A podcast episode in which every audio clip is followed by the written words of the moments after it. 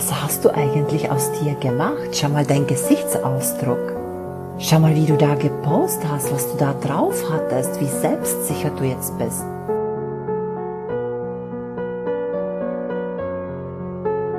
Modellgespräche aus dem Leben von Menschen, die sich gerne fotografieren lassen. Ihre Erfahrungen, ihre Leidenschaft, ihre Motivation.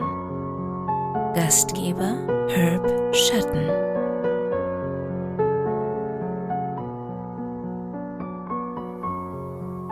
Die Menschen vor der Kamera, obwohl sie einen maßgeblichen Anteil an der Ausdruckskraft und der Qualität eines Fotos haben, bekommen nicht die Aufmerksamkeit und Wertschätzung, die ihr Anteil am Gelingen verdient hat.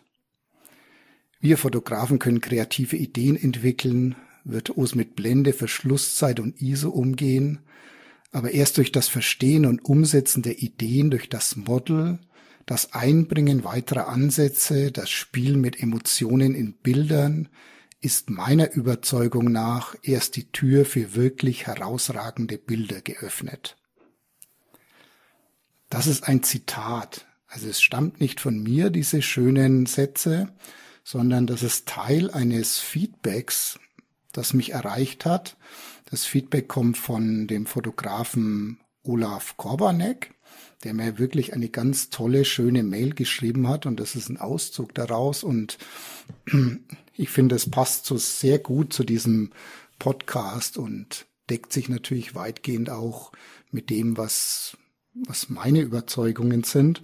Und darum wollte ich das einfach mal vorlesen am Anfang und mich ganz, ganz herzlich beim Olaf für dieses sehr schöne Feedback bedanken. Heute haben wir ein bisschen einen improvisierten Podcast. Ich hatte eigentlich eine Aufnahme mit einem anderen Model geplant, das dann leider nicht zustande gekommen ist wegen technischen Schwierigkeiten die wir jetzt so schnell nicht lösen konnten. Aber das wird nachgeholt. Und es gibt mir aber auch die Gelegenheit zu sagen, äh, mir ist ganz bewusst, dass in den ersten Folgen sicherlich die technische Qualität, die Audioqualität noch suboptimal war.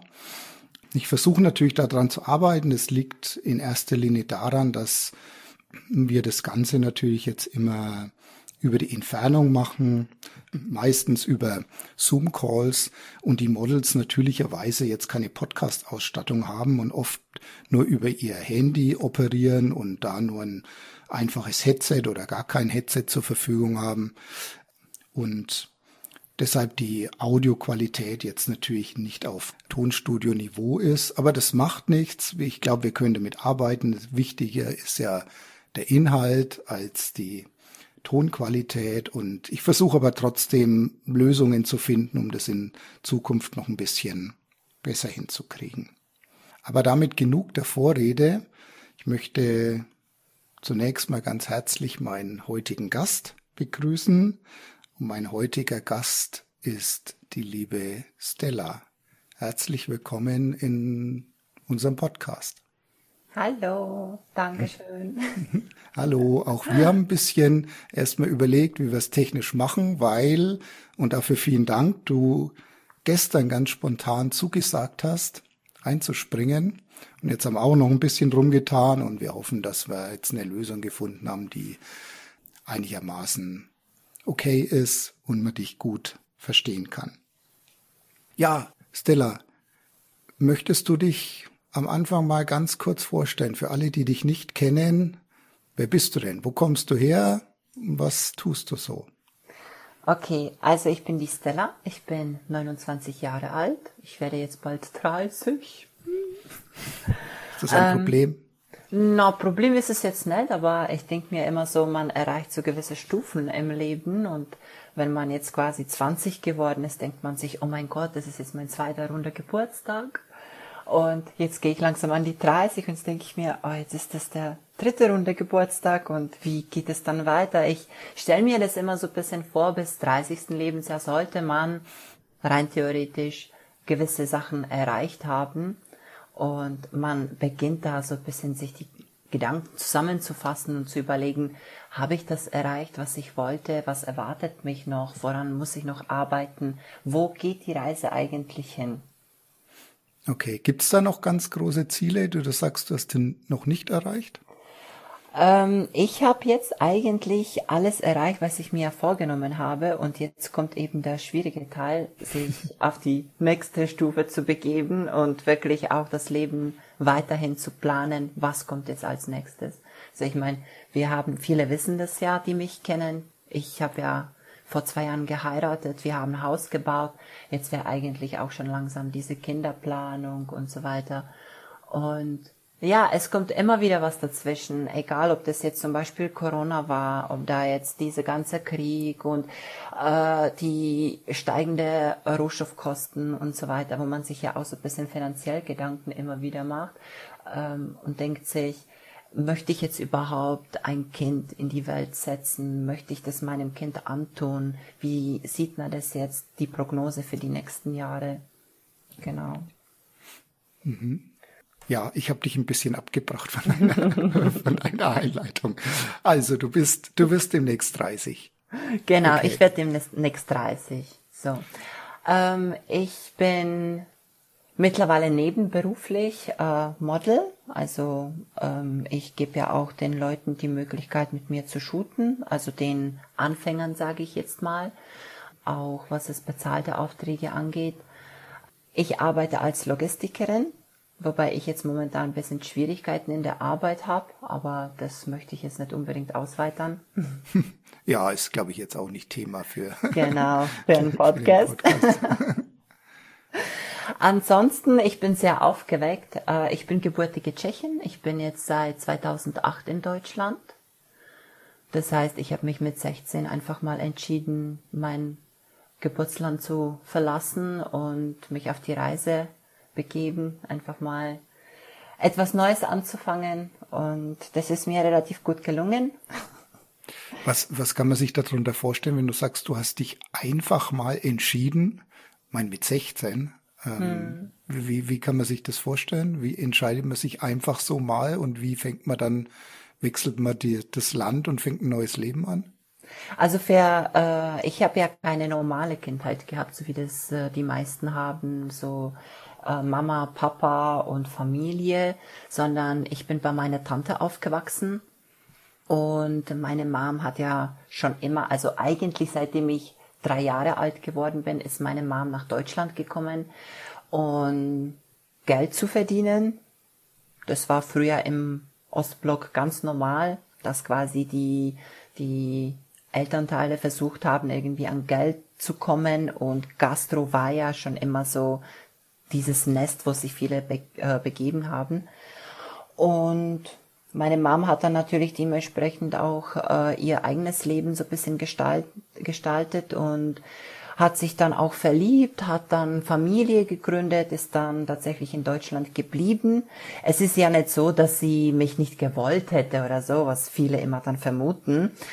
Ich habe den Freiraum bekommen, mich selbst zu entscheiden, ob ich wirklich bei meiner Tante bleiben will, weil ich meine, da war ja auch gewisse emotionale Bindung. Ich hatte auch äh, mein eigenes Nest. Ich habe ja Schule gemacht. Das ist natürlich äh, Freundschaften, was entstanden sind. Man hat quasi sein eigenes Leben gehabt.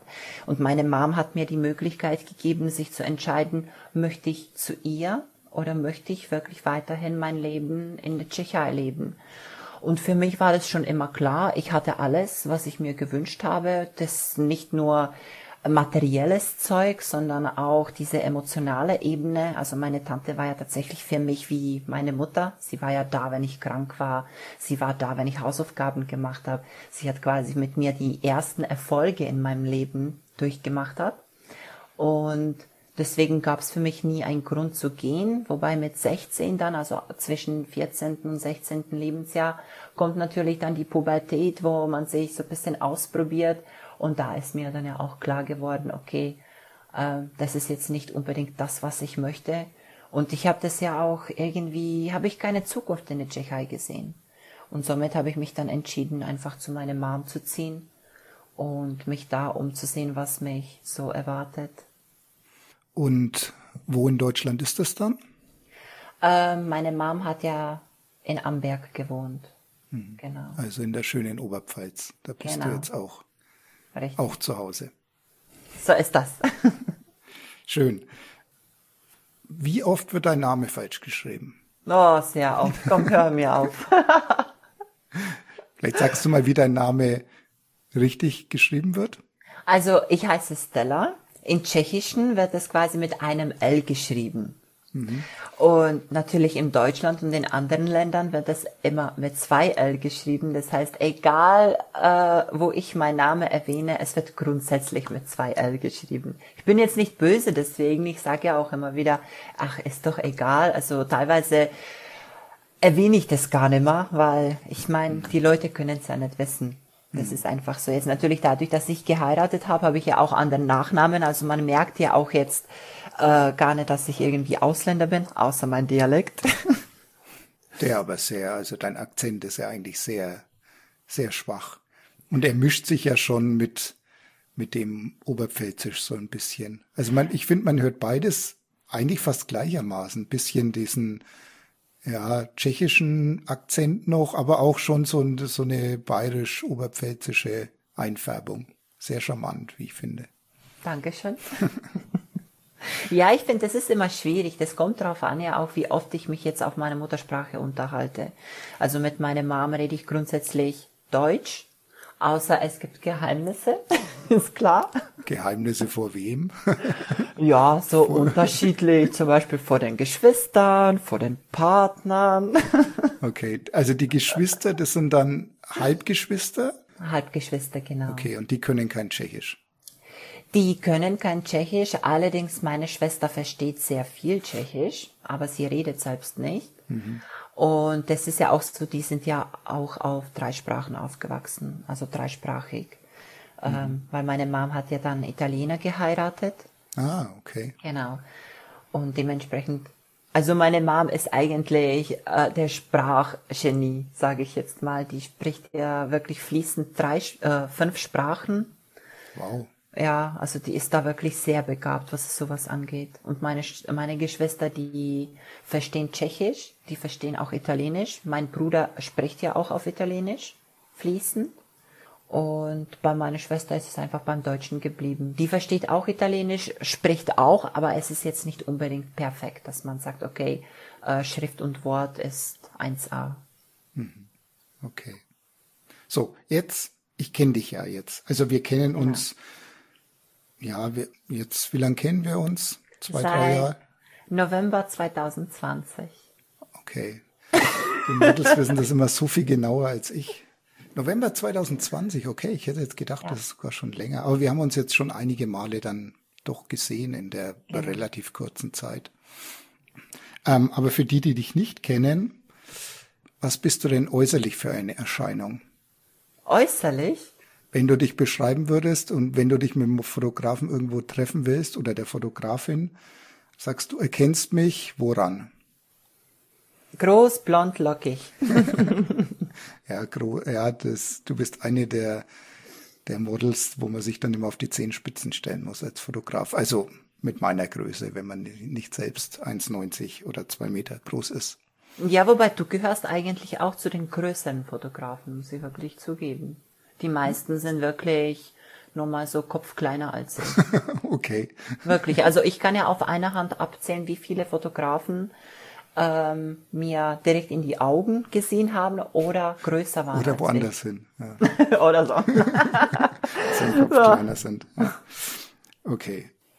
Wie, wie hat es das, wie hat denn das angefangen mit dem Modeln? Wie lange ist das her und, und wie bist du da eigentlich dazu gekommen? Also es ist sehr lange her.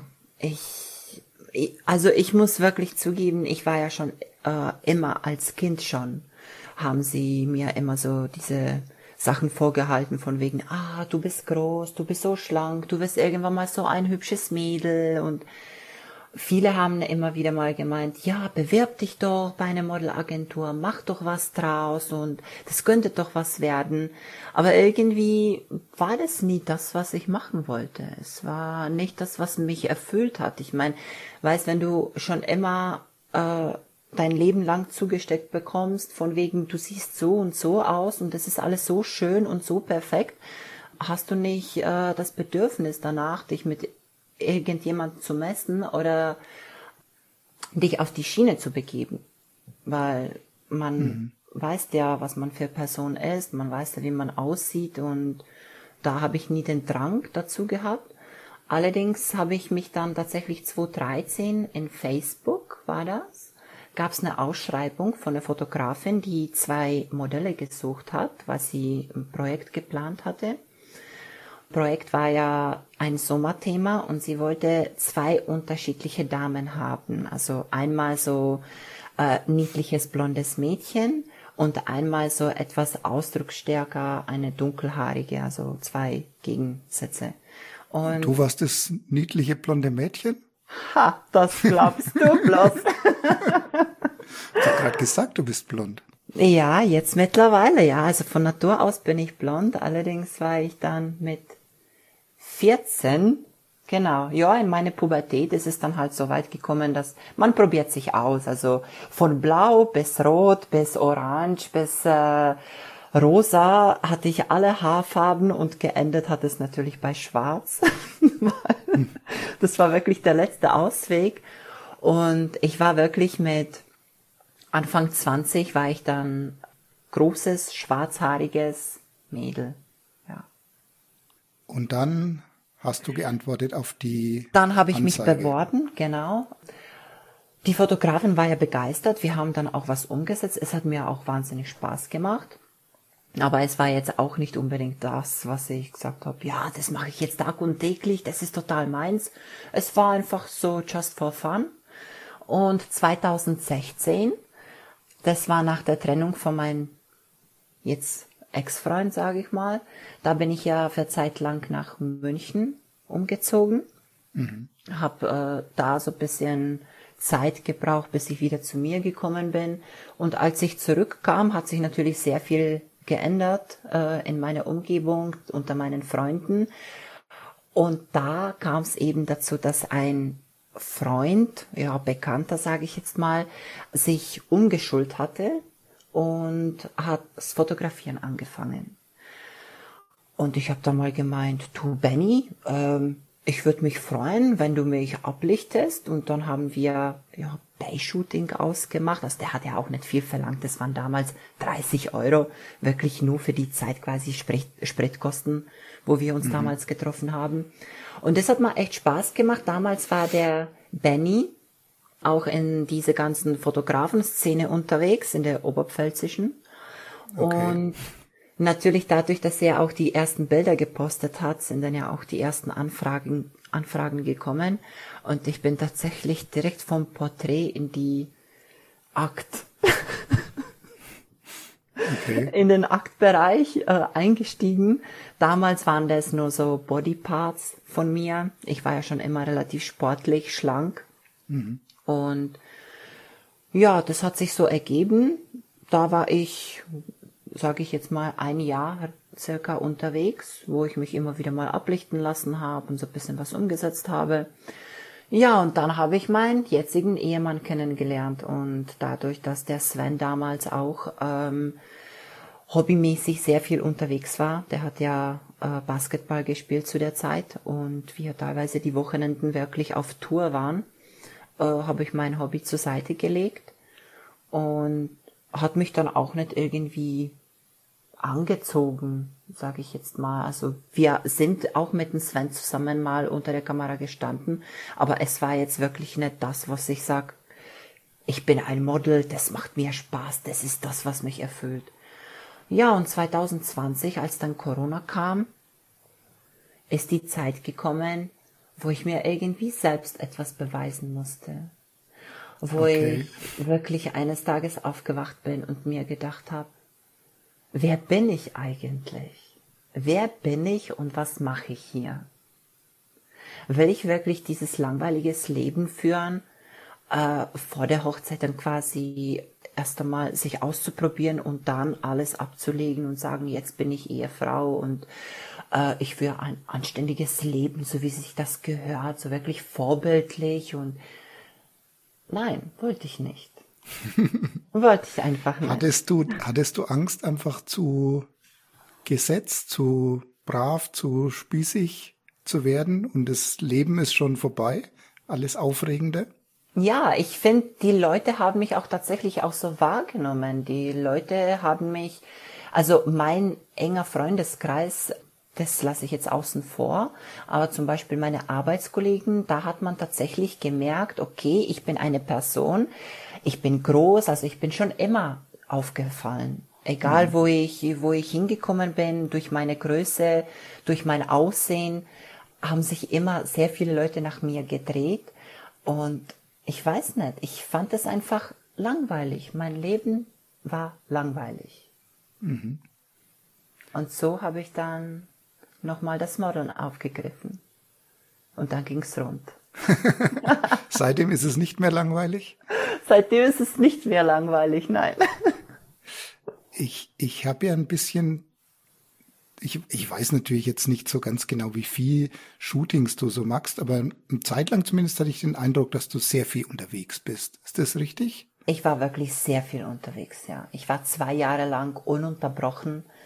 Wirklich, das waren in der Woche bestimmt drei bis vier Shootings. Also ich war von von uns aus Oberpfalz bis äh, Hannover, Sachsen, runterwärts München, Österreich, Schweiz war ich wirklich sehr viel unterwegs. Würdest du sagen, dass das Modeln süchtig machen kann? Ja, tatsächlich. Warst du dann süchtig oder bist es immer noch? Mittlerweile bin ich es nicht mehr. Ich meine, ich habe, glaube ich, langsam, also seit diesem Jahr habe ich wirklich meinen Pegel erreicht, wo ich mir selbst denke, also jetzt bin ich wieder auf dem Punkt wie vor äh, zweieinhalb Jahren, so dieses langweiliges Leben. ja, das ist halt, weißt du, ich denke mir irgendwann mal, ist einfach dieser, dieses Glas ist einfach voll geworden. Und es macht mir weiterhin Spaß zu shooten. Ich nehme weiterhin Aufträge an. Ich shoote auch auf DFB. Wir waren ja auch erst vor zwei, drei Monaten unterwegs. Es ist aber, ich finde, es ist nicht mehr dieser Reiz da. Ich habe mich wirklich durchprobiert, ausprobiert. Ich habe wirklich verschiedene Sachen mitgemacht. Und ich denke mal, die Leute, die zuhören und die mich kennen, die meinen Werdegang kennen, die wissen ja auch, was ich meine. Und mir reicht's wirklich. Ich muss mir da nichts mehr beweisen. Ich bin wirklich an einem Punkt angelangt, wo ich sage, ich bin zufrieden mit dem, was ich geleistet habe. Okay, das ist spannend. Da kommen wir jetzt gleich nochmal drauf. Ich möchte nur nochmal gern einen Schritt zurückgehen zu dieser Euphoriephase. Mhm. Also ich habe dann ein sehr schönes Zitat mal gehört von der Marian Faithful. Das ist ja eine, eine, eine sehr tolle Sängerin. Die hat gesagt, wenn man 18, 19, 20 Jahre alt ist, ist man es gewohnt, ständig fotografiert zu werden. Sie bezieht sich natürlich drauf, wenn man Promi ist. Ne? Dann gerät der Narzissmus fast außer Kontrolle. Und die Art und Weise, wie junge Frauen fotografiert werden, macht sie süchtig nach diesem Feedback. Ist das auch ein Punkt? Also die Shootings an sich, glaube ich, haben so ein gewisses Suchtpotenzial, jetzt noch das mitzunehmen und jenes und da noch hinzufahren und so. Aber wird man auch süchtig nach diesem Feedback, nach, natürlich nach dem positiven Feedback, nach dem Applaus, nach den Likes und so? Spielt es eine Rolle nach der Anerkennung? Also wenn ich jetzt für mich spreche, nein.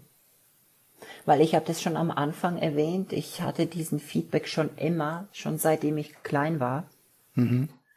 Und es war ja auch natürlich deswegen, weil ich ja Einzelkind, jetzt ohne Mama, ohne Papa, die Kleine wächst ja bei der Tante auf und da sind immer die Blicke gerichtet worden.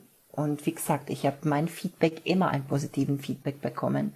Ich war auch relativ gut in der Schule, also in der mhm. Tschechei ich habe ja auch verschiedene Veranstaltungen mitgemacht, ja, und das war, gab es auch immer wieder nur Positives zu hören. Deswegen sage ich ja, mir hat es so Feedback an sich, hat mir nichts gegeben, wenn ich selbst mit mir nicht zufrieden war. Und deswegen ist es ja auch heutzutage so, wenn ich etwas mache, dann frage ich nicht, du, was sagst du dazu? Ich erwarte ja auch nicht, dass die Leute zu mir kommen und sagen, oh Stella, das war wirklich gut, das hast du wirklich super gemacht. Ich kann damit wirklich leider nichts anfangen. Hört sich wirklich blöd an, ich weiß. Mhm. Total eingebildet, aber es hat mit eingebildet nichts zu tun. Also für mich ist es einfach, ich nehme es an, natürlich schätze ich das, wenn, wenn äh, Wertschätzung rüberkommt.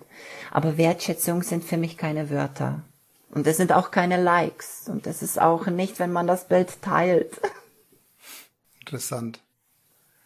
Also die, dieser Suchtfaktor kam dann eher daher, dass einfach immer was los ist. Dass man immer auf Achse ist, dass man genau. vielleicht neue Menschen kennenlernt und dass es nicht langweilig ist. Genau. Für mich war ja auch ganz wichtig, wir sind alle unterschiedlich. Fotografen, Modelle von Person zu Person, Persönlichkeiten. Und es war wirklich besonders in der Corona-Zeit, wo eben äh, dieser äußere Einfluss uns alle betroffen hat. Man mhm. konnte seine Hobbys, die man normalerweise gewohnt war, nicht richtig ausleben. Und ich habe in dem Moment habe ich mein Hobby wirklich ausleben können. Die Leute waren gierig nach, nach Kontakten. Die, man hat wirklich gemerkt, die wollen sich unterhalten, die haben die, diese Zeit, wo man fotografiert hat, hat man einfach genossen, hat man auch ausgenutzt. Das war ausgemacht Shooting. Normalerweise, du weißt es selbst, man shootet zwei, maximal drei Stunden. Und ich war wirklich fünf, sechs, zwölf Stunden habe ich geshootet. Mhm. Das ist ja nicht so, dass man wirklich in den zwölf Stunden nur die Kamera hergehalten hat und draufgeschossen ja. hat, sondern du weißt es selbst, man hockt sich hin, man redet, man geht vielleicht dann noch zusätzlich essen und tauscht sich wirklich aus. Und dieses Zwischenmenschliche, das war das, was ich gesucht habe. Okay, und jetzt hast du gesagt, das alles, was du da gesucht hast, ist eigentlich irgendwie befriedigt. Genau. Das heißt, klingt das jetzt nach Modelrente, Modelruhestand? Nein. Hörst du auf oder wie Nein. ist das zu verstehen? Ich habe natürlich weiterhin Aufträge. Also ich habe jetzt auch äh, die kommenden Wochen stehen ja ein paar Shootings an. Aber ich shoote nicht mehr so oft wie früher. Also jetzt momentan genieße ich ja auch die Zeit mit, mit Freunden, mit Bekannten, auch Ausflüge, man kann natürlich jetzt wieder reisen und so weiter. Also jetzt nutze ich die Zeit wieder anderweitig. Glaubst du, das ändert sich nochmal? Dass dieses Feuer mal wieder so ein bisschen auflodert? Dass du wieder plötzlich denkst, Mensch, Stella, ich bin wieder die langweilige Ehefrau, in deren Leben nichts passiert. Ich muss wieder ein bisschen Feuer oder Aufregung, Action in mein Leben bringen? Ich glaube ja, aber ich denke nicht, dass ich das dann über diese ganze Modelgeschichte lösen werde. Hast du einen Plan B? Hast du schon was anderes? ähm, nee, eigentlich nicht. Ich bin selber sehr gespannt, was als nächstes kommt, muss ich wirklich zugeben. Mhm. Aber du hast jetzt schon ein bisschen den Eindruck, du hast alles gesehen, in Anführungszeichen, in dieser diese Szene, was da zu entdecken gab für dich? Also ich habe sehr viel mitgenommen, ja. Ob das alles war, weiß ich nicht, glaube ich auch kaum. Ja, oder ersetz mal alles durch genug. Ja? Du hast genug gesehen. Für mich genug, ja, denke ich, ja. Das kann ich wirklich sagen. Gibt's trotzdem noch was, wo du sagst, das stünde noch auf der Liste? Das würde ich, hätte ich schon immer mal gern gemacht und das gab es jetzt noch nicht. Vielleicht auch was, was realistisch betrachtet außer der Reichweite ist, aber trotzdem muss ich sagen, das würde ich gern mal ausprobieren. Ein Shooting meinst du? Shooting, also kann nicht sein, dass das eine besondere Location ist, besondere Art von Shooting, besonderer Fotograf, besonderer Hintergrund, besonderer Anlass sich für ein Bildband, für ein bestimmtes Magazin äh, in Neuseeland zu sein oder irgendwas. Also ich habe tatsächlich auch ein paar Fotografen noch auf der Liste, wo ich sage, möchte ich unbedingt mal mitmachen. Unbedingt. Und ich habe auch ein paar Shooting-Ideen, wo ich sage, wäre sehr interessant, möchte ich auch unbedingt mal ausprobieren. Aber ob sich das ergibt, ist natürlich, steht in den Sternen. Okay. Aber da wärst du dann, wenn die sich melden würden bei dir, dann wärst du sofort dabei. Auf jeden Fall. Also ich bin eh schon im Kontakt. Mhm.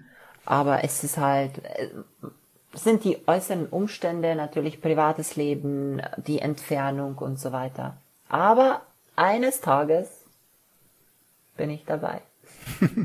okay. Magst du vielleicht noch ein bisschen beschreiben, was denn so eigentlich deine Schwerpunkte waren von der vom Art der der Shootings? Mehr Fashion, mehr Porträt, mehr, du hast ja auch schon gesagt, äh, Akt ähm, war ein Bereich. Was war da oder ist immer noch so dein Schwerpunkt?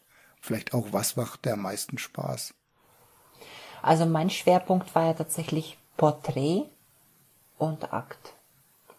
Fashion war nie so meins. Ich bewundere immer wieder die ganzen Bilder und die ganzen Mädels, die Fashion machen, weil ich mir immer denke, okay, auf das wäre ich niemals gekommen. Also ich kann dir weinen, ich kann mich wirklich bewegen, äh, Traurigkeit ausdrücken, glücklich sein kann ich ausdrücken, also wirklich wie ein Schauspieler.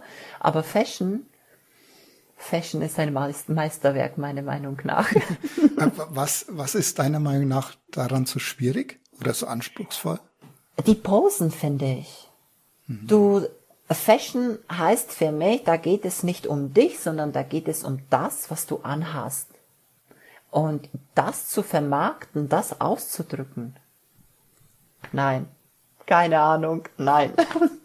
Hast du es überhaupt mal ausprobiert? Ich habe das ausprobiert, ja. Warst du aber dann, hast dich unwohl gefühlt oder warst nicht zufrieden mit den Ergebnissen oder? Ich war schon zufrieden, aber man hat einfach gemerkt, es war nicht diese Art vom Shooting, was mir auch Spaß macht, wo ich aus dem Shooting, Shooting rausgehe und mir denke, das war mein Tag. Das war der Tag, der war wieder erfolgreich. Das hat mir richtig Bock gemacht. Interessant. Jetzt hast du ja viele Fotografen kennengelernt in der Zeit. Mhm. Wie viel werden das ungefähr gewesen sein? Oh. 50, 100? Hm. 50 glaube ich nicht mal. Also Persönlich meinst du schon, oder? Ja, ja, also wo du beim Shooting warst. Also wirklich fürs Fotografieren. Ich würde mal sagen 20. 20. 20 nur? Wirklich? Ja, wo ich wirklich persönlich war, ja. Okay. Und die ticken alle anders, oder? Natürlich. Wäre schlimm, wenn alle gleich wären. Findest du das interessant? Na, ja, klar. Ist es, ist es oft so, dass wenn du jetzt jemanden, einen Fotograf, den du vorher nicht kanntest, nur vom Schreiben oder so und von seinen Bildern, dass du da hinkommst und denkst dir danach, der ist ja ganz anders, als ich mir den vorgestellt habe? Am Anfang hatte ich echt Schwierigkeiten, sowas ein, äh, einzuschätzen, weil klar, man sieht sich nicht, man, das, diese Zwischenmenschliche ist noch nicht gegeben, man schreibt ja bloß. Und am Anfang habe ich wirklich überhaupt nicht drauf geachtet, wie die Leute schreiben, was sie schreiben. Ich bin einfach, ja klar, Shooting ausgemacht, was zieh mal an, schick mal ein paar Moods. Danach habe ich meine Sache, äh, Sachen gepackt, bin da hingefahren. Und selbst wenn jetzt die Fotografen nicht in meine Schiene gepasst haben von von, von dem Persönlichen her, habe ich mir trotzdem die Mühe gegeben, natürlich denen entgegenzukommen und das nicht unbedingt, ja, dass die das halt nicht merken, okay, ich komme jetzt mit ihnen nicht so zurecht.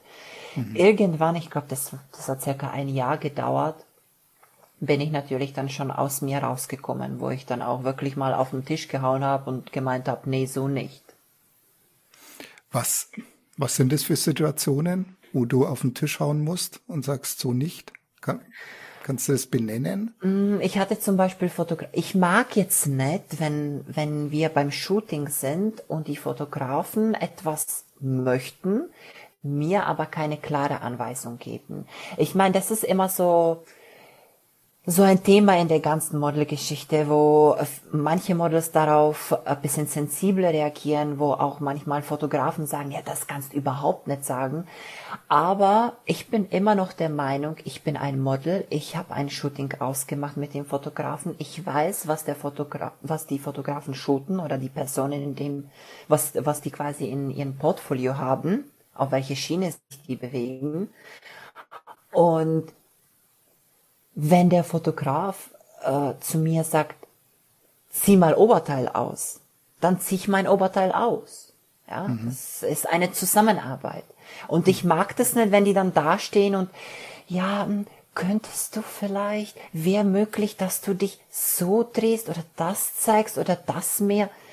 Das mag ich überhaupt nicht. Damit kann ich nichts anfangen. Das ist, das finde ich beim Shooting wirklich lästig, weil ich habe ja auch meine Emotionen, mein Film, den ich gerade fahre. Und wenn die Fotografen dann anfangen so, ja, mm, mm, das sei mal nicht böse, aber das ist nichts. Also du magst kein Rumgeeiere. Genau. ja, das ist für die Fotografen und Fotografinnen natürlich immer so ein Drahtseilakt auch so ein bisschen, mhm. ne? Also ja. was, was ist jetzt noch eine, einfach eine klare Ansage ohne Rumgeeiere und wo bin ich jetzt eigentlich schon drüber ähm, und müsste mich eigentlich ein bisschen zurücknehmen. Ich meine, was heißt zurücknehmen? Wenn ein Fotograf etwas verlangt, was ich nicht möchte, dann ist die klare Ansage nein. Hm. Ja, ich meine auch einfach in, in in der Art, wie man was kommuniziert. Das kann man, alles kann man ein bisschen vorsichtiger formulieren oder ein bisschen offensiver formulieren, auch wenn man das Gleiche meint. Und das kann je nach, ja, Persönlichkeitsstruktur des Models dann besser ankommen oder schlechter oder auch mal völlig falsch sein. Natürlich auch nicht immer so einfach. Ne? Wenn man dich jetzt kennt, sagt man, okay, Stella kann ich einfach direkt sagen, aber man weiß es vielleicht ja auch erstmal. Nicht. Und das ist eben das schwierige Thema, was ich, was ich mir immer denke, wenn man das auch aus anderen Podcasts äh, hört von Models oder Geschichten, wo ich mir sehr oft denke, okay, ähm, wir sind alle so unterschiedlich. Ich musste mir zum Beispiel auch mal anhören, ich wäre nicht empathisch genug, um das gewisse etwas zu verstehen, wo ich mir dachte, wie bitte? Was war damit gemeint mit gewisses etwas? Ähm, es gab ja mal eine Geschichte, ich bin ja zu einem Fotografen gefahren, mit dem ich Shooting ausgemacht habe und ich bin wirklich sehr weit gefahren, also für meine Verhältnisse. Und wir haben uns, meiner Meinung nach, haben wir uns wirklich sehr gut verstanden, weil aus dem Shooting sind wirklich Handvoll Bilder entstanden. Wir haben viel mehr gequatscht als produziert. Und irgendwann mal ist natürlich ja auch die Zeitspanne dann, wo man sagt, hey du, pass auf, ich äh, würde jetzt auch gerne fahren, weil ich habe ja auch noch Stückel Fahrt vor mir. Und das habe ich dann auch getan und die Person hat mich dann auch gebeten, ja, wäre es möglich, noch einen zweiten Termin auszumachen, dass wir auch äh, mehr shooten können und dann habe ich gemeint, ja, ist ja überhaupt kein Problem nicht, das kann man natürlich machen. Und tatsächlich habe ich ja auch relativ zeitnah, ich glaube Woche später war das, haben wir einen zweiten Termin ausgemacht. Ich bin wieder die Strecke gefahren.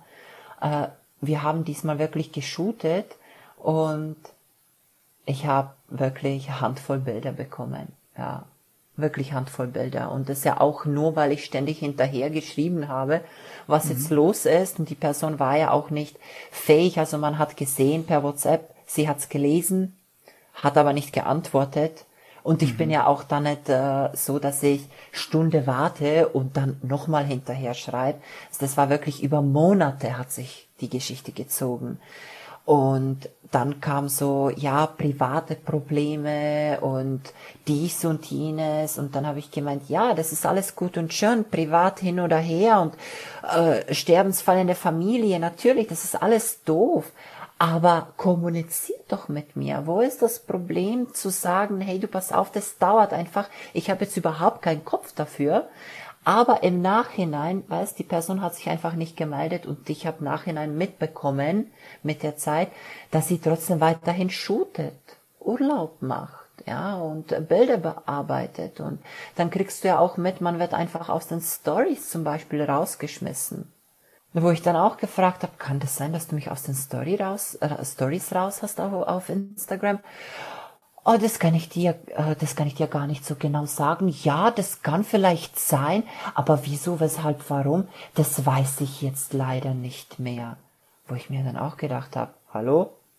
Und dann sich anzuhören, ich wäre nicht empathisch genug, um sein privates Leben zu verstehen, dachte ich, ja, also wenn wer Verständnis hat, wohl, dann bin ich das.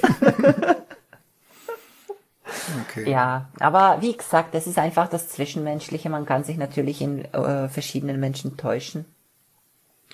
Und die Geschichte hat sich auch relativ weit gezogen, auch in die Fotografen-Szene. Also viele, die jetzt, äh, also Fotografen, die jetzt vielleicht einen Podcast hören, äh, wissen ja auch, über wem es sich da handelt. Und wie gesagt, ich habe nichts gegen die Person. Ich sag ja auch immer wieder, wirklich super Fotograf, macht tolle Bilder. Ich kann persönlich kann ich nichts Schlechtes oder Falsches über denjenigen sagen. Aber was es Zusammenarbeit angeht, kann ich ihm einfach von mir aus nicht empfehlen. Kann sein, dass andere Mädels sagen, war alles perfekt, war alles super. Wenn man mich fragt, arbeitstechnisch, nein. Und da bin ich wirklich direkt. Okay. Aber um das vielleicht nochmal einzuordnen, wahrscheinlich ist es aber auch bei dir so, dass schon die überwiegende Anzahl von Treffen, Kontakten, Shootings mit Fotografinnen und Fotografen einfach positiv verlaufen ja, und angenehm sind und man sagt, ja, das war, war toll. Auf jeden Fall. Ich, äh, wir haben auch schon mal äh, darüber gesprochen, weiß das selbst, diese ganzen Geschichten wie äh, irgendwelche seltsamen Fotografen, die irgendetwas ausprobiert haben oder schlechte Shooting-Erfahrungen und so weiter. Das habe ich nicht, wirklich nicht. Da und so oft ich darüber nachdenke, ob vielleicht irgendwo mal was war, irgendeine Geschichte, ich kann nichts Negatives aus meiner mhm. Reise, also aus meiner Modelreise berichten. Ja, weil das, ich finde es auch immer wichtig. Natürlich sind diese schlechten Erfahrungen auch mal zu teilen, ist es wichtig. Aber man darf halt nicht den Eindruck entstehen lassen, dass da zwei von drei Shootings immer irgendwie im Streit oder in Zerwürfnis oder gegenseitigen Verletzungen oder sonst wie enden, sondern dass es einfach ein tolles Hobby ist von beiden Seiten und es in den meisten Fällen einfach immer Spaß macht, sonst würde man es ja nicht tun. Ne? Und dass genau. es eigentlich, eigentlich eine tolle Sache ist, auch wenn es ein paar Ausreißer dann mal geben kann, aber im Großen und Ganzen einfach eine tolle Geschichte ist. Ja, auf jeden Fall. Das teile ich mit. okay. Ich habe jetzt noch was Kleines vor mit dir. Und oh. zwar, oh. ich habe mal Model-Tipps zusammengesucht. Also so was man so findet, was Modeln geraten wird wie sie sich verhalten sollen, was sie tun sollten, wofür sie Sorge tragen sollten. Die können wir ja mal durchgehen und du kannst mir mal deine Meinung dazu sagen, ob du das auch so siehst, ob das irgendwie völlig an der Realität vorbei ist oder ob das unbedingt wichtig ist. Okay? Also okay. das können jetzt wichtige, aus meiner Sicht eher wichtige Dinge sein oder auch nur Kleinigkeiten. Der erste Punkt wäre, zeige immer aktuelle Bilder von dir. Das heißt, dass wenn du jetzt auf deinen aktuellen Bildern lange blonde Haare hast und du jetzt nicht beim Shooting erscheinen solltest mit äh, rappelkurzen schwarzen Haaren oder plötzlich ein neues Tattoo hast, äh, von dem noch keiner weiß. Zustimmung, ja oder nein? Mm, jein. Jein. Tatsächlich jein, weil es kommt drauf an. Ich meine, du weißt ja selbst, äh, diese ganze Instagram-Geschichte und diese ganze Portfolio, was man da sich äh, über die Jahre aufbaut oder über die Zeit, äh, man möchte natürlich alle Arbeiten zeigen. Aber wenn ich jetzt daran denke, ich habe selbst zum Beispiel schon zwei Profile bei Instagram verloren. Du weißt es ja selbst, wie das ist. Und man verändert sich mit der Zeit. Und das ist nicht nur die Haarfarbe oder die Haarlänge oder äh, man viele Models bekommen dann Kinder und haben dann einfach nicht mehr die Figur, die sie vor zwei, drei Jahren hatten. Ja. Und was macht man eigentlich mit diesem Instagram-Account? Präsentiert man da quasi Arbeiten, um neue Arbeiten zu knüpfen? Oder präsentiert man da Arbeiten, um das, diese ganzen Kunstwerke zu zeigen? Was wollen die Leute sehen? Wozu nutzt man das? Mhm. Vielleicht nehme ich es mal mit dem zweiten Punkt noch zusammen. Der heißt, sei ehrlich. Also im Sinne von, erzähle von Veränderungen, von neuen Tattoos, von Piercing, von vielleicht Narben, die man sonst nicht sieht, von wenn gerade die Haut sehr problematisch ist oder so, dass man das kommuniziert. Und das ist ja eigentlich nur eine Variante von Punkt eins. Da ist es ja auch so, Instagram-Account ist natürlich nicht alles. Man kann ja vorher auch sagen, wenn man zuschaut, so schaue ich aktuell aus, ich habe mir die Haare abgeschnitten oder so. Oder dieses oder jenes solltest du noch wissen. Ist das was, wo, wo du sagen würdest, ja, mache ich oder wäre wär wichtig, sehe ich eigentlich auch so? Auf jeden Fall. Ich äh, bin auch der Meinung, dass man ehrlich sein soll. Ich meine, wer mich kennt, der weiß ja auch, ich habe mich auch in den letzten zwei Jahren sehr verändert, körperlich. Und bei mir ist es ja auch so, ist einfach eine Narbe entstanden, die wirklich grottenhässlich ist. ist einfach so.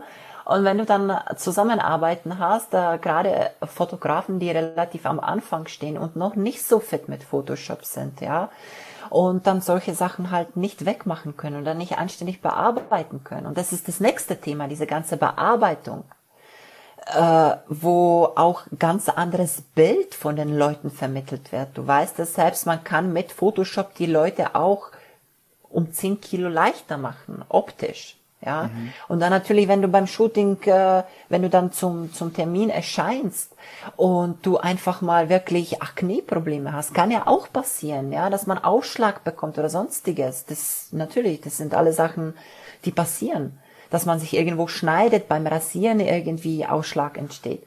Man soll auf jeden Fall ehrlich sein, weil das sind eben Sachen, die für Fotografen und eben im Nachhinein bei der Bearbeitung sehr wichtig sind.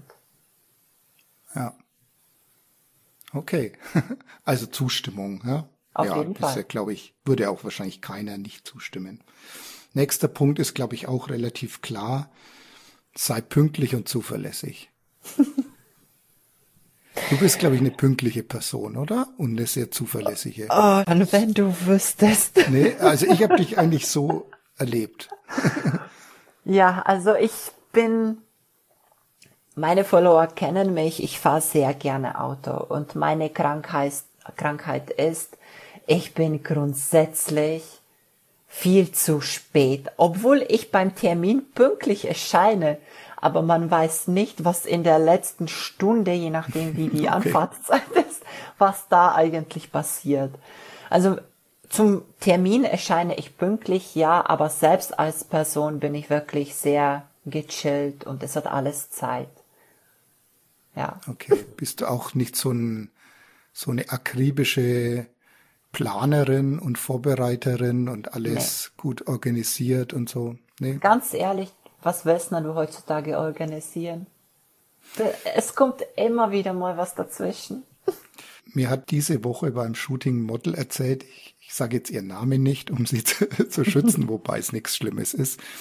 Äh, und dies wirklich, haben wir auch drüber gewitzelt, sehr strukturiert und, und die sagt, sie hat immer so eine Liste mit Verbesserungen, die ihr dann auffallen.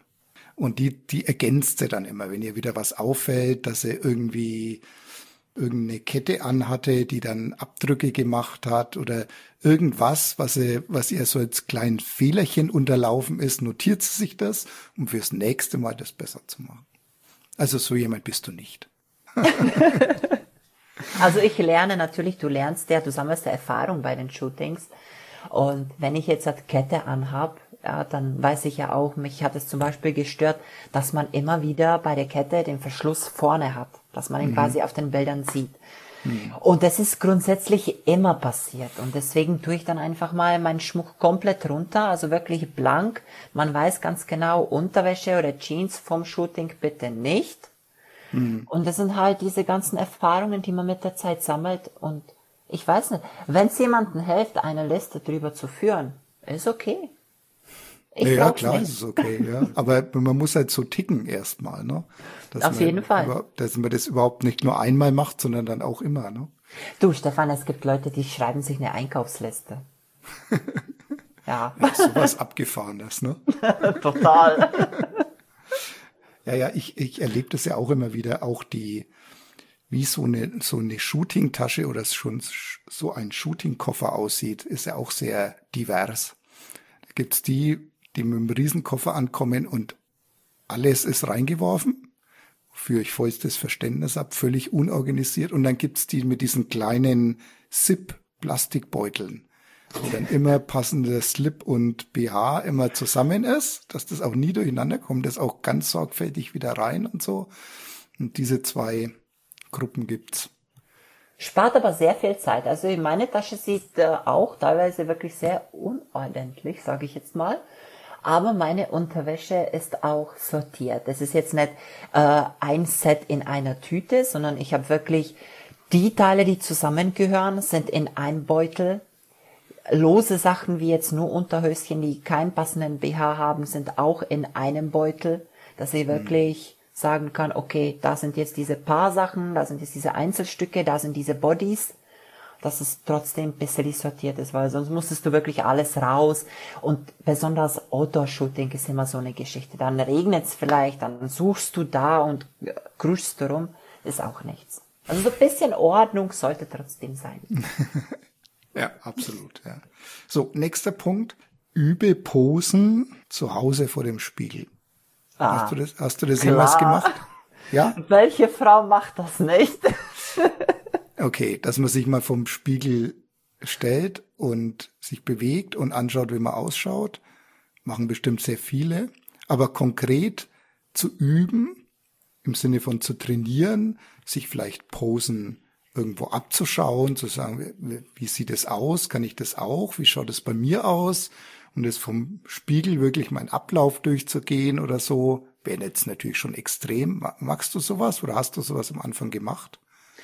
Ich habe mal sowas gemacht, tatsächlich. Und ich sag immer, es kommt drauf an, was für Shooting das ist, also welches Shooting mir bevorsteht.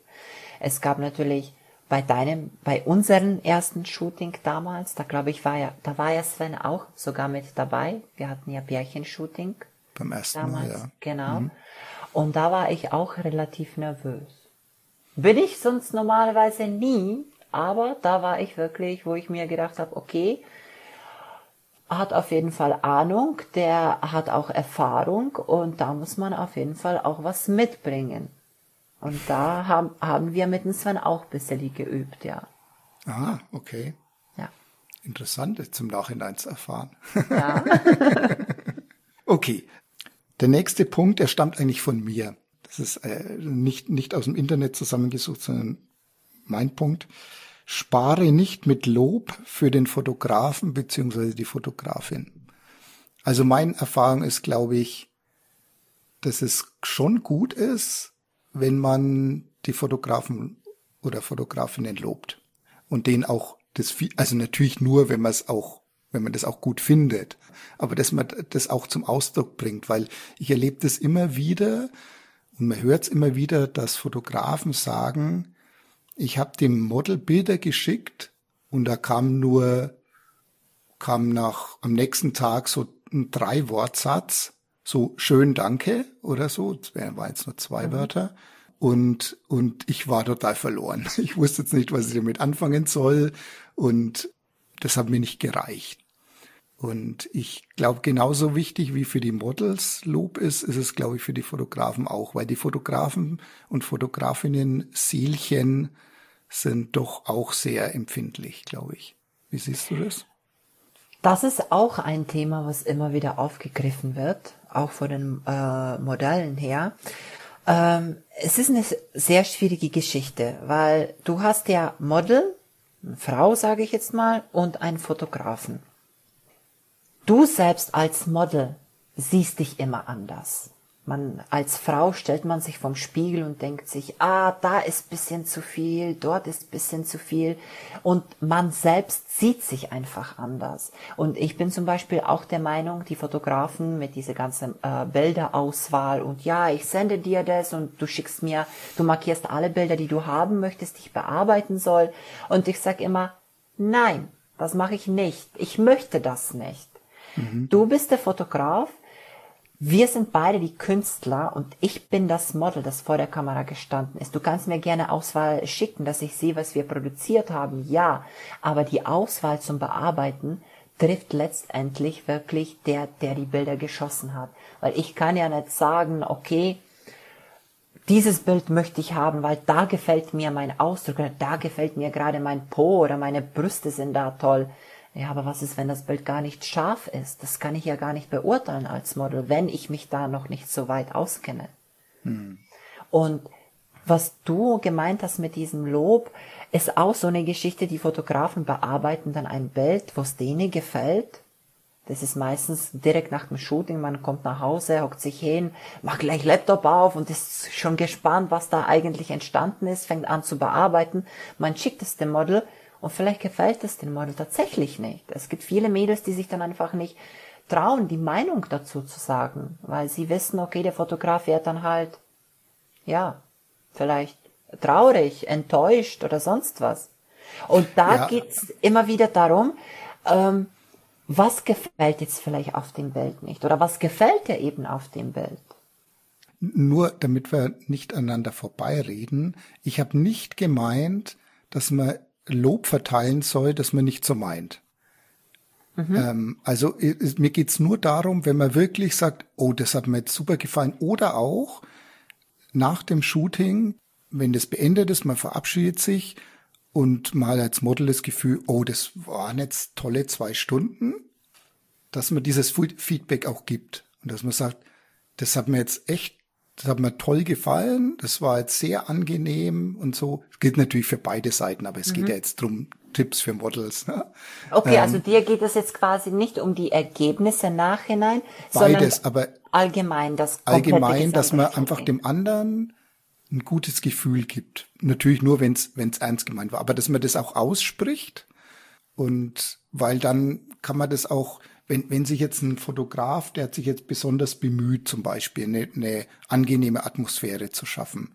Und wenn er dann am Ende das Feedback bekommt, dass ich habe mich echt jetzt total wohl gefühlt hier, dann sagt er, ja, okay, das tut mir jetzt gut, ich habe mich da bemüht und so kann ich das in Zukunft auch wieder machen, ja, weil man lernt ja dann auch davon und man lernt ja nur, wenn man das Feedback dann auch bekommt. Drum sage ich immer, gilt natürlich für beide Seiten, so, so ein Feedback zu geben und zu loben, den anderen mal, wenn er das Lob verdient hat, ist eigentlich immer gut und nicht stillschweigend davon auszugehen, ja, der weiß ja eh, dass er das richtig macht oder so. Also ich finde beim ersten Shooting, wenn man sich, eh, gerade wenn man sich kennenlernt, ist sowas sehr wichtig. Hm. Ist wirklich wichtig und das ist nicht nur für die Fotografen, sondern auch für die Models. Weil man weiß ja selbst, äh, die Models sind ja trotzdem sehr viel unterwegs. Ja, wobei die Fotografen eigentlich auch, da nimmt sich ja fast nichts weg. Und eben dieses Zwischenmenschliche, dass man ja auch weiß, okay, man hat sich wirklich verstanden, es war wirklich was Besonderes. Wie ich eben vorhin schon gesagt habe mit dem einen Fotografen, was nachhinein dann halt blöde Geschichte war. Aber dieser erste Eindruck war einfach toll. Ich habe mich wohl gefühlt, es hat wirklich super gepasst. Das Zwischenmenschliche war auch toll. Wir haben uns auch darüber ausgetauscht. Deswegen hat ja auch quasi zweiter Shooting stattgefunden. Und sowas finde ich, sollte immer da sein. Natürlich ist es ja unterschiedlich, wenn man jetzt Zusammenarbeit hat und man shootet wirklich einmal im Monat, dass da halt ja. halt sowas nicht mehr gegeben ist, ist ja wohl klar. Dass man auch vielleicht negative Sachen anspricht, so heute hast du aber nicht so guten Tag gehabt. Du schaust dir aber schlimm aus. Genau. Hast du gut geschlafen? Also ich, ich äh, muss dazu sagen, ich muss mich da äh, auch an die eigene Nase fassen. Ich bin da auch nicht wahnsinnig gut drin, hm. äh, Lob zu verteilen, vergesst es auch oft immer und muss mir selber auch immer wieder ins Gedächtnis rufen, meinem Gegenüber das dann auch mal zu sagen, wenn ich es einfach toll finde. Ne? Und ich finde auch, das ist halt diese tägliche Routine, die man dann einfach hat. Weißt, mhm. ich meine, äh, wenn das Fotograf ist, der, der es wirklich tag und täglich macht, natürlich vergisst man das, ja, weil wenn du gibt's Fotografen, die haben äh, ein, zwei Shootings äh, am Tag und wenn du dann wirklich jede Person dann ein Feedback geben solltest, äh, ist ein schweres Thema, wirklich. Ich weiß, es gibt Personen, die das brauchen, weil sie von der Empathie her wirklich sehr sensibel sind und dann gibt es dich oder mich, wir brauchen das halt nicht. okay. Okay. Der nächste Punkt ist, kommuniziere klar deine Grenzen. Ja. Ganz wichtig, oder? Ja, sehr wichtig. Und das vielleicht in Zusammenhang dazu gleich der nächste Punkt, wähle deine Worte bewusst. Was ich damit meine ist, ich krieg öfter mal so Nachrichten, jemand schreibt, schreibt mich an und ich schreibe zurück, ja, was hast du dir denn eigentlich vorgestellt, welche Art von Bildern. Und dann kommt zurück, ich bin da eigentlich sehr offen. Hm. Und, das, und dann sage ich ganz oft, sagt es nicht zu Fotografen, weil das wird ganz oft falsch verstanden. Gerade wenn jemand wenig Erfahrung damit hat, der meint vielleicht als Model was ganz anderes, als was dann ankommt. Für ja. einige Fotografen heißt es dann, alles ist möglich. Freifahrtschein, natürlich. Ohne Grenzen. Ja, und so ist es eigentlich nicht gemeint. In den allermeisten Fällen. Ja, und drum denk lieber nochmal drüber nach, was du da schreibst. Und so ein Fotografenhirn tickt halt oft anders als so ein Modelhirn. Und äh, okay, alle, alles möglich, ja, kein, im Prinzip keine Grenze da. Und das ist vielleicht gar nicht so gemein. Ne? Also ich glaube schon, dass das ein wichtiger Punkt ist. Auf jeden Fall, auf jeden Fall. Äh, Grenzen zu kommunizieren sowieso. Und ich würde auch den ganzen angehenden Mädels nah ans Herz legen, wenn die wirklich von, wenn die wirklich vom sich selbst nicht so überzeugt sind und die noch nicht wirklich wissen, wo geht die Reise hin? Sollten die sehr vorsichtig sein. Man kann sich in diese Schiene wirklich sehr schnell verrennen. Man kann sich wirklich mit Fotografen sehr gut verstehen, dass man sagt, okay, dieses zwischenmenschliche passt, die Bilder passen, ich bin wirklich sehr zufrieden, das Vertrauen ist da und man geht nochmal Schritt weiter. Und beim nächsten Shooting nochmal Schritt weiter. Und irgendwann mal verrennt man sich in der ganzen Geschichte. Und wenn man es, das ist ja auch bei Instagram, bei dieser ganzen Social Media Geschichte. Man postet das erste Bild und dann heißt es, oh, die ist zu weit. Die zieht sich jetzt endlich mal aus. Die will ich jetzt auch shooten.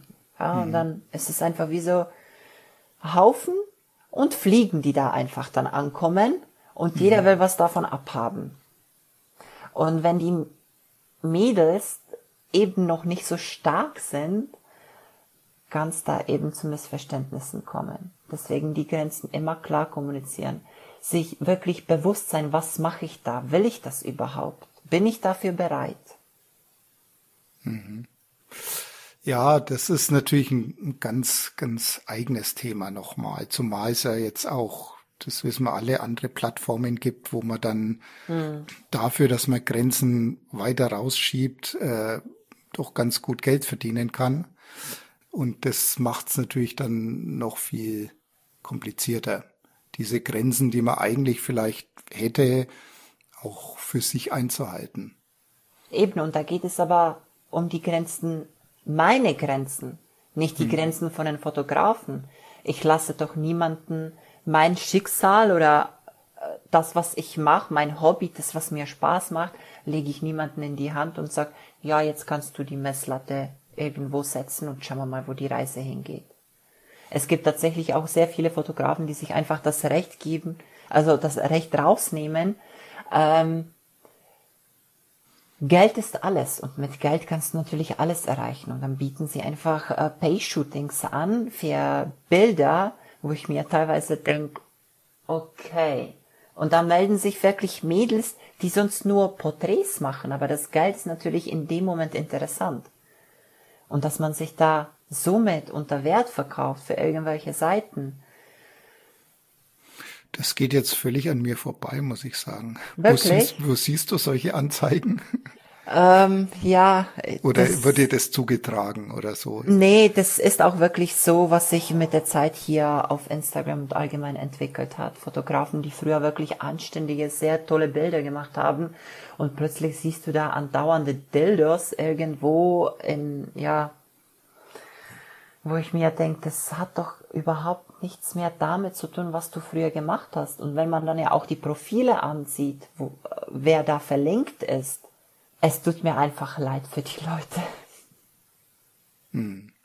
Ja, das muss natürlich immer jeder für sich selbst Genau. entscheiden, aber ja, ich gebe dir recht, das hat natürlich mit, mit der Fotografie im eigentlichen eigentlich nicht mehr viel Nix, zu tun. genau. Ne? Das ist eine Masche, um Geld zu verdienen, aber jetzt ohne irgendeinen, normal, in den allermeisten Fällen ohne einen fotografischen Anspruch oder irgendeine Idee, die da irgendwie noch dahinter steht. Ja. Fällt dir denn selbst noch was ein, wenn du eine Tochter hättest, die 19 ist? Okay, ich weiß, es ist nicht möglich, du bist 29, aber stellst dir mal vor, und die sagt, ich fange jetzt damit an, ich steige ins, in die Hobby-Model-Szene ein. Und erstmal die Frage, wie wäre dein Gefühl dabei? Und die zweite Frage, was würdest ihr mit auf den Weg geben? Also wir haben das jetzt selbst zu Hause tatsächlich. Der Sven hat ja eine zwölfjährige Tochter, also die ist heute zwölf geworden.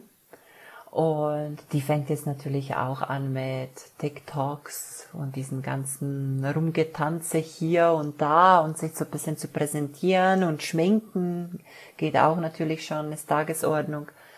Und war ja sehr interessantes Thema, weil die kriegt es ja auch mit, unsere ganzen Shootings und unsere Bilder. Ich meine, äh, ich habe ja unten im Haus habe ich ja mein Büro, wo ja auch Bilder rumhängen von mir. Besondere Arbeiten, die mir halt gefallen. Sind auch nicht ganz jugendfrei, sage ich jetzt mal. Aber ich bin ja Frau, das ist trotzdem, das, außerdem ist es mein Zimmer. und die hat uns auch schon mal ein Bild von sich gesendet. Da wurde sie von, von der Mama quasi, von ihrer Mama fotografiert und hat dann ganz stolz das Bild geschickt per WhatsApp und hat gemeint, schau mal Stella, schau mal, äh, Mama hat ein Bild von mir gemacht, was sagst du dazu? Also man merkt schon, die Schiene ist langsam da. Aber was würde ich ihr mitgeben? Ich, also wenn das auch selbst mein Kind wäre, ich wäre gern dabei. Immer. Ich wäre wirklich sehr gern dabei. Bei jedem Shooting. Und ich wäre auch wirklich, also ich möchte mit meinem Kind eine Beziehung aufbauen, wo man sich auch wirklich sehr viel vertraut, wo einfach dieses Vertraulichkeit da ist, wo das Kind sich nicht schämen muss oder sich Sorgen äh, machen muss, was ich dazu sage. Werde ich jetzt sauer? Freue ich mich darüber? Also, weißt schon, diese emotionale Ebene wo das Vertrauen da ist und sagt, das Kind kommt und sagt, du, Mama, ähm, was sagst du jetzt dazu? Man holt sich einfach die zweite Meinung. Das ist mir persönlich sehr wichtig. Wie wahrscheinlich schätzt du das ein, dass du meine 19-jährige Tochter hast, die anfängt zu Shootings zu gehen und zu ihrer Mama sagt, komm doch mit? Da bleibt ja nichts anderes übrig. Doch wohl klar. Was für eine Frage. Und Nee, ich meine natürlich, also ich sag's ja auch zu meiner Schwester, die ist auch 22 und ich habe das ja auch selbst gesehen auf ihrem Account und äh, meine Mom war ja auch bisschen erschrocken natürlich von meinen Bildern, weil sie gemeint hat, ja, und was die Leute sagen. Und dann sage ich immer wieder, Mama, lass doch die Leute reden. Leben sie mit dir, leben sie mit mir. Nein. Die wissen doch gar nicht, um was es da geht. Und natürlich kriegt man auch Feedback von den Arbeitskollegen und so weiter. Aber ganz ehrlich, das ist mir egal, wer was dazu sagt. Es ja, so weit muss man natürlich erstmal sein. Ne? eben. Du weißt doch selbst, du machst ja auch Aktfotografie. Wie reagieren die Leute da drauf? Weißt du selbst teilweise Feedback drauf? Ich meine, Ja, klar. es ist halt schwieriges Thema. Und jetzt nochmal da drauf zurückzukommen, wenn es jetzt deinem damaligen Ich noch einen Tipp geben könntest oder wenn du sagen würdest, hätte ich das damals schon gewusst, als ich angefangen habe, hätte ich den ein oder anderen Fehler vermieden. Gibt es da Punkte, wo du sagst, ah, das hätte ich gern ganz am Anfang von meinem Model-Dasein gewusst? Ich glaube, das Vertrauen, ja. Man denkt, dass man in dieser Szene wirklich Freundschaften schließen kann. Es gibt ein oder andere Model, wo man sagt, ja, man versteht sich wirklich sehr gut und äh, man kann sich da auch vertrauen, aber das ist wirklich handvoll. Ich sag immer zu den Mädels, arbeitet für euch, ja, ihr macht das ja auch für euch. Erzählt nicht überall rum oder vertraut ja auch nicht den anderen Mädels. Also man hat da schon wirklich Erlebnisse teilweise, wo ich mir denke, warum muss das sein? Warum? Und wenn ich nicht dieses Vertrauen geschenkt hätte, dann wäre dieser Fehler nicht passiert. Ganz einfach. Hast du mehr gute Kontakte zu Fotografinnen und Fotografen oder zu Models? Zu Fotografen, eindeutig. Wahrscheinlich auch, weil du einfach mehr kennst, oder? Oder ja. weil die einfach öfter trifft. ich meine, es gibt ja auch natürlich Mädels. Es gibt auch Models, mit denen ich äh, viel Kontakt habe, wo man sich ja auch wirklich äh, unterstützt. Aber es ist wirklich handvoll. Es ist eine Handvoll Leute und wie gesagt, meistens beginnt es dann einfach mit diesem Konkurrenzkampf, wo sich viele irgendetwas beweisen müssen. Ich bin besser, äh, ich mache mehr Shootings oder sonstiges. Dabei geht es gar nicht darum, ob ich besser oder schlechter bin. Es geht darum, wie ich mich fühle, was gibt mir dieses, diese ganze Hobby. Und ich finde, es ist immer der Fehler, dass die Leute anfangen, sich da mit irgendjemandem zu vergleichen. Wir sind alle eben nun mal individuell. Wir können nicht alle gleich sein und nicht alle gut sein. Was heißt gut? Und das ist auch immer das Thema. Was ist Schönheit? Wo beginnt die Schönheit und wo endet die Schönheit? Für dich ist das Schönheit ganz was anderes als für mich. Und das sollten sich die Leute auf jeden Fall nah ans Herz legen, sich aufhören da zu vergleichen und ja, und wenn es nicht die Vielfalt gäbe, wäre es ja wahnsinnig langweilig, ne? Genau. Dann könnten wir immer nur mit dem gleichen Fotografen oder mit dem gleichen Model Shootings machen, weil die alle gleich wären. Das Interessante ist ja, dass alle anders sind. Genau. Was hast du denn gelernt aus den letzten zwei Jahren durchs Modeln? Oder wie, in welcher Weise hast du dich weiterentwickelt? Bist du, bist du jetzt irgendwie anders als vor zwei Jahren? Also meinst du persönlich? Persönlich, ja. Ich bin ehrgeiziger geworden, auf jeden Fall. Und ich ehrgeiziger. Bin, mhm, und ich bin kälter geworden, tatsächlich. Oh, das ist aber eigentlich. Das ist nicht so positiv, ja, wie man das nimmt. Manchmal schon, manchmal nein. Ein kälter kann jetzt heißen wirklich gefühlskälter oder es kann heißen, ich nehme nicht mehr alles so persönlich. Ich kann genau. auch mir mal was wurscht sein lassen. Also es äh, gab zum Beispiel auch Fotografen, die Kritik geäußert haben, natürlich. Am Anfang macht, macht man sich dann Kopf, klar, man steht am Anfang und denkt sich, ah, ist es überhaupt das Richtige für mich, wenn schon so eine Kritik kommt? Aber ganz ehrlich, man entwickelt sich, man wird immer besser. Und dann hatte ich ja mal Shooting mit dem Hirsch Martin, das erste Mal, das war auch 2020. Und dann, ich glaube, ein halbes Jahr später nochmal. Und der Martin hat dann geschootet, geschootet und geschootet. Irgendwann mal sagte Postela, du bist echt besser geworden. ja, danke. was hast du dann gedacht? Hast, war das für, hast du das als Lob oder als rückwirkende Kritik aufgenommen? Hast du dann gedacht, war ich damals so scheiße? Oder, oh toll, ich bin besser geworden? Erstens das, tatsächlich war ich damals wirklich so scheiße. Und dann fängst du an, selbst dich wirklich zu betrachten. Früher war das, was, du hast Bild von dir gesehen, hast da gedacht, oh, sehe ich toll aus.